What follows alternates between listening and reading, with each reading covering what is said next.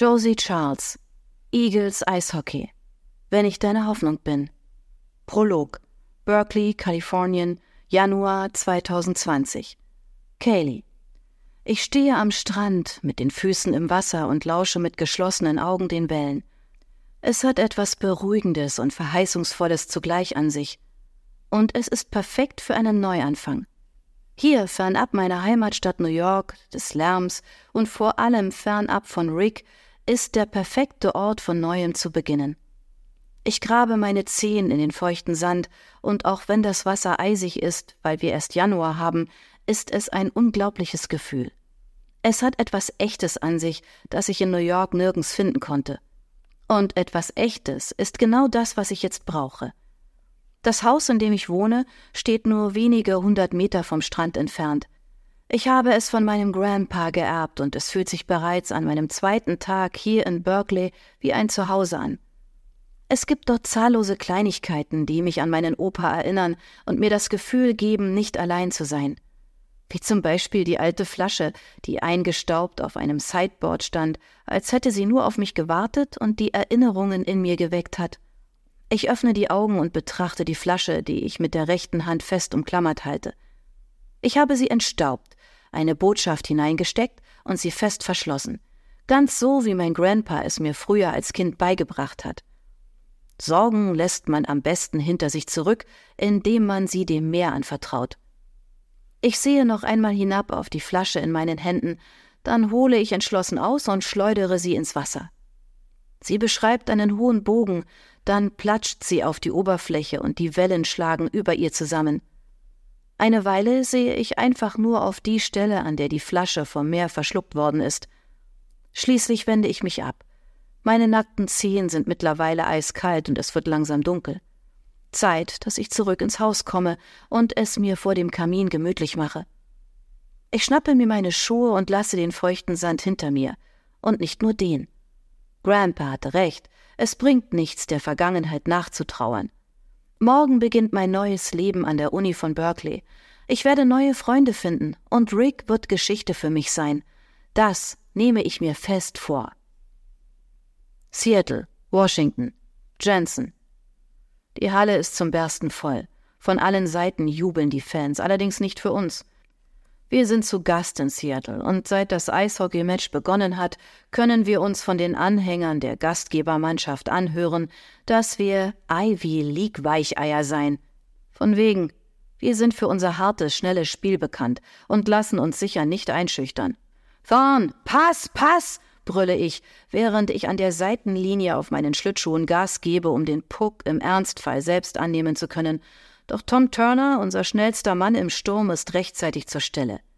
Er nimmt den Querpass von Slater Thorn entgegen, prescht mit dem Puck auf das Tor zu und wird von einem der gegnerischen Spieler mit einem Ellenbogencheck gestoppt, der ihn zu Boden gehen lässt. Scheiße, höre ich mich selbst brüllen und rechne mit einem Pfiff, aber es kommt keiner. Ist der Schiedsrichter blind oder was? Louis, bring das in Ordnung, fordere ich. Matt Lewis ist ein Chaot und nicht gerade mein bester Freund, aber er ist genau die Art von Spieler, die so eine Situation noch retten kann. Mit seinem dicken Handschuh zeigt er mir den erhobenen Daumen, rast an mir vorbei, und ich wende mich ab, um zum Schiedsrichter hinüberzufahren. Hey, das war gerade ein eindeutiges Foul. Der Schiedsrichter sieht mich nicht an. Angestrengt bleiben seine Augen aufs Spielfeld gerichtet, so als hätte er Angst vor einem Blickduell mit mir. Das war ein kleiner Rempler, mehr nicht. Unsinn. Das hätten Sie pfeifen müssen. Das wären mindestens zwei Minuten Zeitstrafe gewesen. Junger Mann, wenn du versuchst, hier eine Überzahl zu erzwingen, kannst du das gleich wieder vergessen. Gewinnt das Spiel fair oder gewinnt es gar nicht. Und jetzt verschwinde, sonst verpasse ich dir eine Zeitstrafe.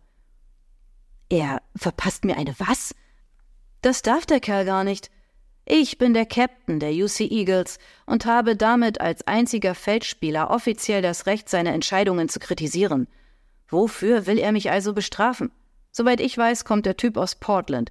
Wahrscheinlich ist er einfach parteiisch. Ich zeig Ihnen, wie man ein Match gewinnt, knurre ich, mache auf meinen Kufen kehrt und rase zurück aufs Feld, um mir einen Überblick zu verschaffen. Wir befinden uns schon in der Verlängerung, es kommt jetzt auf jede Sekunde an. Matt hat sich den Puck geholt, wird aber von drei gegnerischen Spielern bedrängt. Steve, der zweite Verteidiger, steht in seiner Nähe, macht sich aber anscheinend gerade die Nägel oder schaukelt sich die Eier. Zumindest macht er keine Anstalten, zu signalisieren, dass er frei steht. Ich nehme an Fahrt auf. Matt, hier!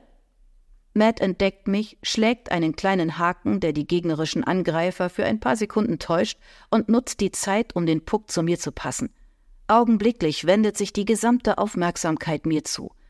Anderen Spielern machen diese Momente Angst. Sie fürchten die Konfrontation, die harten Checks, wenn sie angegriffen werden. Ich dagegen gerate in eine Art Tunnel, sehe nur noch das Wesentliche. Steve, der aufgewacht ist und über die rechte Seite angerast kommt, Slater, der dicht an mir vorbeihetzt und mit einer Geste andeutet, dass ich zu ihm passen soll, um die Seattle-Spieler abzulenken. Jetzt gilt es, alles zu geben. Das Blut rauscht in meinen Ohren und mein Blick fühlt sich starr an, während ich dem Puck einen Schubs zur Seite versetze, direkt mit dem Stock aushole und einen harten Pass auf Tom Turner spiele, der sich hinter Steve schon fast vor dem Tor positioniert hat. Mühelos nimmt er an und befördert die Scheibe mit einem gezielten Schlag hinter die Linie. Der gegnerische Torwart ist chancenlos und wir gehen in Führung. Dann ertönt der Schlusspfiff. Es ist vorbei. Wir haben in letzter Minute gewonnen. Ein paar der Spieler aus Seattle feuern wütend ihre Stöcke zu Boden, ohrenbetäubende Buhrufe ertönen. Meine Mannschaft versammelt sich vor dem gegnerischen Tor, um Turner für seinen Treffer in der letzten Sekunde der Verlängerung zu feiern. Auf dem Weg dorthin nehme ich meinen Helm ab und wende mich nochmal dem Schiedsrichter zu. Meinten Sie das mit Gewinnen? frage ich ihn. Betont unbeeindruckt sieht er mich an, aber ich erkenne an seinen Augen, dass es in ihm nur so brodelt. Fahrt zurück auf euren Luxuscampus, eingebildetes Pack, höre ich ihn murmeln. Wow, da hat jemand wohl ein Problem mit der Tatsache, dass unsere Uni eine der besten in den Staaten ist. Aber das soll nicht meine Sorge sein. Ich gleite an ihm vorbei und werde von Steve an der Schulter gepackt. Das war der Hammer. Eiskalt durchgezogen. Den haben wir es gezeigt, stimme ich ihm zu, fahre mit ihm zum Rest unserer Truppe und verkünde, während die Buhrufe langsam leiser werden. Okay, Männer, das war das erste wichtige Spiel des Jahres. Darauf gebe ich einen aus. Ich deute auf Dexter Pierce, unseren Torwart. Dir allerdings nur, wenn du mir versprichst, dass es beim nächsten großen Match keine Gegentore gibt. Blöd grinsend salutiert er vor mir. Ei, ei, Captain. Dann fahren wir geschlossen zur Bande. Doch bevor wir die Eisfläche verlassen, sehe ich mich nochmal um. Wie viele Plätze hat die Halle? 500? 500 Menschen, die gegen uns waren, und wir haben uns trotzdem durchgesetzt. Ich bin verflucht stolz auf mein Team. Wir haben ein paar harte Monate hinter uns. Im letzten Jahr haben wir die Meisterschaft knapp verloren und die privaten Sorgen einiger Spieler hätten uns beinahe weitere Siege gekostet. Aber mittlerweile läuft alles wieder in den richtigen Bahnen. Auf dem Feld konzentriert sich jeder aufs Wesentliche. Spielen. Gewinnen. Der Liga und allen anderen beweisen, dass wir uns nicht unterkriegen lassen. Wenn es so weitergeht, ist mir, genau wie einigen anderen im Team, eine Profikarriere nach der Uni sicher. Jensen, willst du da übernachten? ruft Tom. Triumphierend verlasse ich als letzter das Eis. Oh Mann, ich liebe diesen Sport.